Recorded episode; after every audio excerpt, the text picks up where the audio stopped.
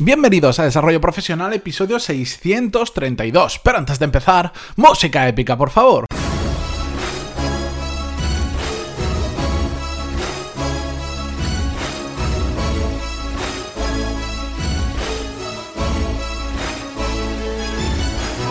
Muy buenos días a todos, bienvenidos una semana más a Desarrollo Profesional, el podcast donde hablamos sobre todas las técnicas, habilidades, estrategias y trucos necesarios para mejorar cada día en nuestro trabajo. En el episodio de hoy Em, yo suelo orientarlos a el, lado positivo, a no, no mostrar lo malo, sino mostrar lo bueno, pero es que hoy es inevitable, porque vamos a ver ejemplos de malas formas de buscar trabajo. Y en concreto os voy a hablar, como ya es a menudo que lo voy comentando, por una razón obvia, y es que em, suelo hablar bastante de LinkedIn, por lo menos una vez cada dos semanas, más o menos, porque es una red social que yo utilizo mucho, eh, soy un consumidor muy grande de contenido del LinkedIn, de vez en cuando me va por, va por rachas, creador también de contenido para LinkedIn. Em, y por cierto, os animo que si no, no me seguís en LinkedIn, no, no, hemos conectado, lo hagáis, buscáis Matías Pantaloni y os aseguro que solo os va a salir uno y ahí me encontráis. Bueno, la cuestión es que navegando el otro día por LinkedIn me encontré el enésima, la enésima publicación, igual que de hecho en alguna ocasión la hemos comentado, pero hoy quería eh, enseñaros por qué me parece una muy mala forma de buscar trabajo este tipo de publicaciones, que ahora os contaré el caso concreto, y después vamos a ver cómo podemos hacerlo bien. La cuestión es que la publicación que me encontré, pues era la típica persona que no sé por qué se ha puesto de moda me imagino que eso es porque, em, bueno, ese tipo de publicaciones tienen bastante tirón en cuanto a que mucha gente le da me gusta porque te quiere ayudar, porque es alguien que dice, estoy buscando trabajo em, y pongo mi currículum. Y lo que hacen es, suben ahí su currículum, a pesar de que en tu perfil de LinkedIn está tu currículum, lo ponen ahí y se ve como si fuesen diapositivas, slides en la propia publicación. La gente, como ve eso y normalmente, pues la gente quiere ayudar y tal, le da me gusta, le da recomendar, de vez en cuando aparecen comentarios y tal entonces, pues esa publicación tiene bastante alcance, llega a muchas personas y como eso llega a muchas personas, otras personas lo ven y dicen, ah, pues yo voy a hacer lo mismo porque así voy a encontrar trabajo. Y nada más lejos eh, eh, de la realidad. Porque aquí se está cometiendo un fallo y de hecho justo es que la publicación no la voy a poner por no, por no sacar a la persona que hizo, que hizo eso, no hace falta señalar con nombres y apellidos en este caso, Em, básicamente, además de ese currículum, ponía un, pequeño texto y empezaba, a, enumeraba todas las cosas que esa persona era. Pues soy muy trabajadora, soy muy proactiva, soy muy amable con mis compañeros, soy, ponía soy, soy, soy, es un, un yo, yo, yo, yo, yo hago, yo hago, yo soy muy bueno, yo no sé cuánto, cuando además prácticamente todo lo que ponía esa persona eran cosas súper genéricas. ¿Quién no se considera trabajador? ¿Quién no se considera bueno con sus compañeros? ¿Quién? O sea, no conozco a nadie que me diga, ¿yo? Con mis compañeros, yo soy un hijo puta, yo, yo soy muy malo, yo soy lo peor, soy el peor compañero que puedes tener. Yo, trabajador, no, no, yo todo lo contrario. Yo no quiero saber nada del trabajo, quiero ir cobrar un, un, sueldo y no saber nada. A que nadie dice eso, no. Pues todo lo que ponía esta persona eran cosas generales que todos nos consideramos. Es como cuando, cuando, cuando ves en un currículum alguien que pone trabajo en equipo y dices pues bueno, pues el enésimo que ha puesto trabajo en equipo y después habrá que ver la realidad, porque todos nos consideramos que trabajamos bien en equipo, aunque eso dista mucho de la realidad. La cuestión es que comento este caso porque además eh, este tipo de error es aplicable a muchos otros métodos de buscar trabajo. ¿Qué error? Que no estamos aportando ningún tipo de valor a la persona que ve eso. Igual de carambola, igual justo alguien que busca a una persona como tú ese currículum, está desesperada por encontrar a alguien y aunque no le hayas aportado valor, dice, bueno, pues le voy a llamar. Igual, con mucha suerte, pero es que todavía no conozco a nadie que haciendo eso haya encontrado trabajo solo por hacer eso. Habrá encontrado trabajo porque además se ha inscrito un montón de ofertas, ha tocado puertas, etcétera, etcétera. Porque ese tipo de publicaciones no nos aportan absolutamente nada. De hecho, es que yo creo que podrías hacer una, podríamos hacer una publicación LinkedIn genérica donde lo único que cambiara serían eh, cuatro datos tuyos de tu trabajo y tu foto. Porque es que son todas prácticamente igual. Algunas incluso a mí eh, me, da hasta lástima y entiendo que hay situaciones que son muy, muy complejas a nivel de que hay gente que pues lleva mucho tiempo, hay necesidades económicas detrás, hay problemas financieros eh, grandes y gente que, que utiliza incluso esas publicaciones para mm, dar lástima para conseguir trabajo, que entiendo que ante la desesperación llega un momento en que haces cualquier cosa. Pero es que no es la forma adecuada. Por eso, hoy quiero que entendamos dos puntos que son absolutamente importantes para entender esto de cuando yo digo hay que aportar valor. Estos dos puntos son muy sencillos, son muy obvios, pero tan obvios y tan sencillos que tendemos a olvidarnos. El primero de todos es que las empresas cuando nos contratan nos pagan para solucionar problemas. No nos pagan para decir, ah, mira, que pueda pagar el alquiler, ah, que pueda pagar la letra del coche, que pueda pagar la comida y sus gastos extra. No, no, no, las empresas no nos pagan para eso. Las empresas nos pagan para que le solucionemos un problema, bien sea porque empezamos a tener muchos trabajadores y ya la gestión de las nóminas se hace muy compleja, pues necesitamos una persona que solo nos haga nóminas. Bien sea porque em, em, estamos creciendo y necesitamos alguien más que salga a a vender, porque es que podemos vender más, pero como somos pocos, necesito otra persona. Pues contratamos una persona que ejerza de comercial. Bien sea porque la empresa sigue creciendo mucho mm, y estamos empezando a hacer las cosas mal porque no nos hemos organizado. Pues voy a contratar a una persona que se dedique a la organización de la empresa, bien sea un CEO, bien sea una persona, lo que sea. Por eso nos pagan las empresas, porque tienen un problema y necesitan una solución. Y no entendamos problemas solo como algo súper malo, sino los... Ah, también pasa que, como os decía, cuando la empresa va muy bien y empieza a crecer, tenemos el problema de que, de que estamos creciendo mucho, bendito problema. Entonces necesito contratar a otra persona para que me empiece a solucionar todo esto.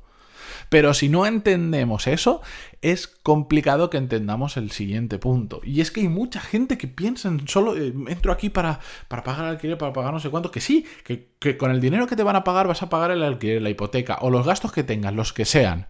Pero no te contratan para que tú puedas pagar eso, te contratan para que le soluciones un problema. Y por lo tanto, si las empresas contratan a gente para que le solucionemos un problema, vamos al segundo punto. Y es que hay que saber venderse, entendiendo esa primera premisa que os he dicho. Y para explicar esto os lo voy a lo pongo con un ejemplo súper tonto, pero que se entiende súper fácil.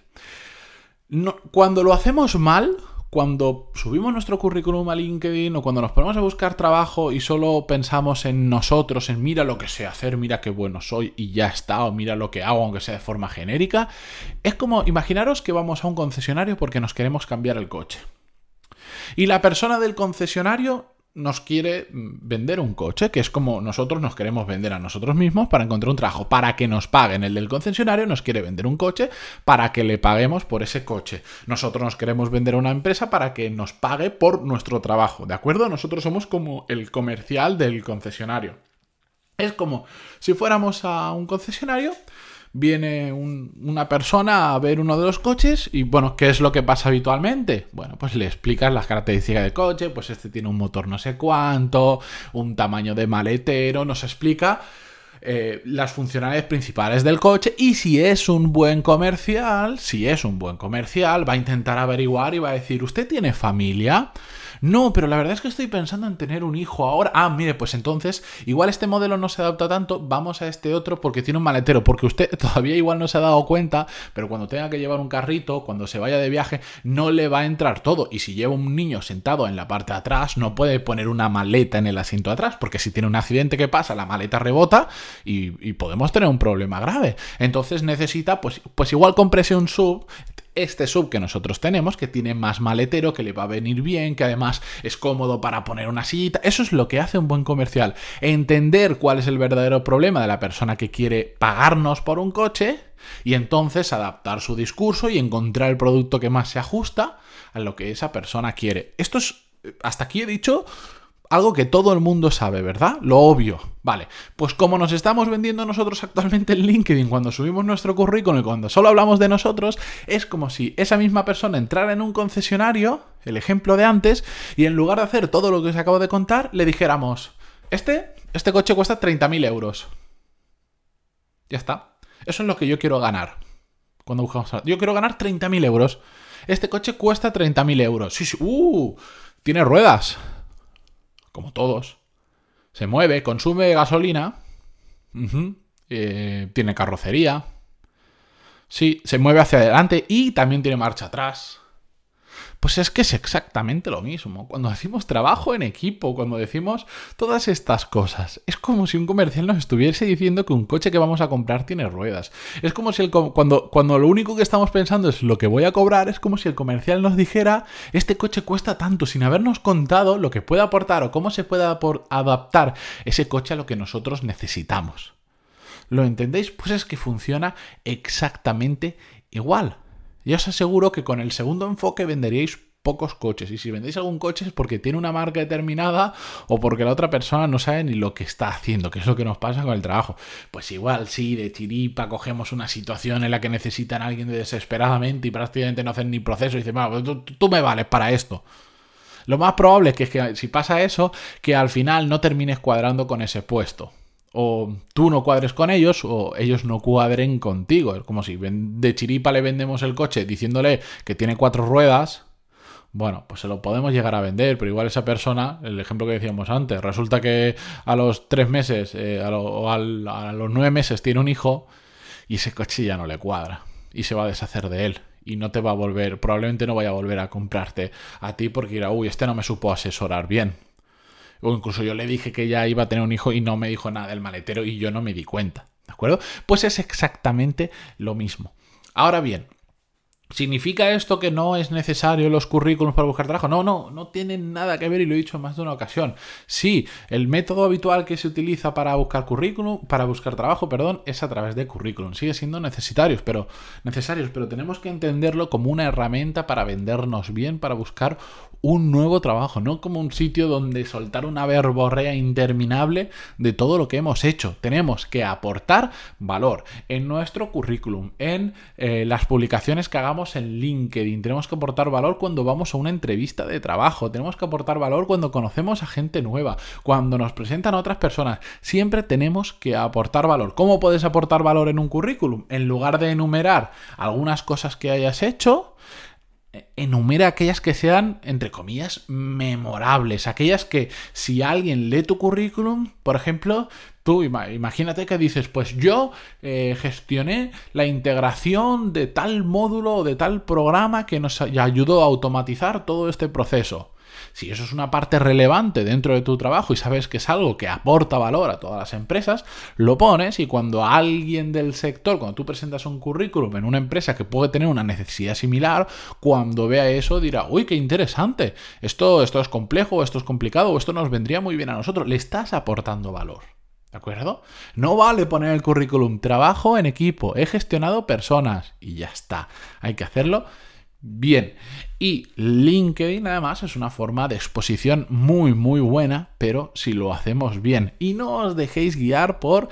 Em, la cantidad de recomendaciones o comentarios que tenga una publicación. Puede tener muchas recomendaciones, pero no aportarnos absolutamente nada. ¿Por qué? Porque no está haciendo llegar el currículum adecuado a las personas adecuadas. Con un poquito de suerte algo funciona, pero es muy improbable. Y yo lo que siempre digo es intentar depender de la suerte lo menos posible y que depende más de vuestro trabajo, de hacerlo bien, que de factores que no podéis controlar.